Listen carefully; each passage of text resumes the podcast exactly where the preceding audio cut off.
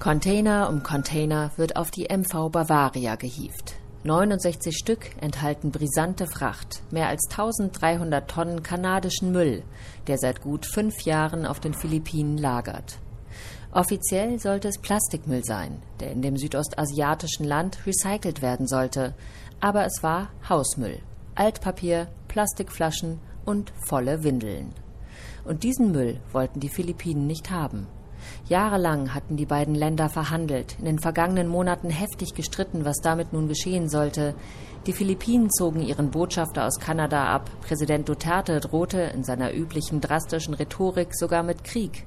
Jetzt war es soweit. The 69 container of trash Sie beladen das Schiff und sobald das getan ist, fährt es über den chinesischen Hafen Kaohsiung zu seiner Endstation, dem internationalen Hafen von Vancouver. So verkündete es die Chefin der Hafenbehörde und fügte hinzu, das sei ein Moment des Stolzes für alle Philippiner. Der Außenminister des Landes erklärte die Angelegenheit für beendet. Begleitet wurde die Abfahrt von Protesten. Nehmt jetzt euren Müll zurück, stand auf Plakaten und Hüten der Demonstranten. Die Philippinen sind nicht die Müllhalde der Welt. Der Müllhandel ist nicht akzeptabel. Eine verabscheuungswürdige Methode, die vor allem der globale Norden anwendet, um den Müll loszuwerden, den sie in ihren Ländern nicht verarbeiten können. Erklärt Lea Guerrero von Greenpeace. Dieser Müllhandel wirkt sich negativ auf die Menschenrechte derer aus, die den Müll annehmen müssen.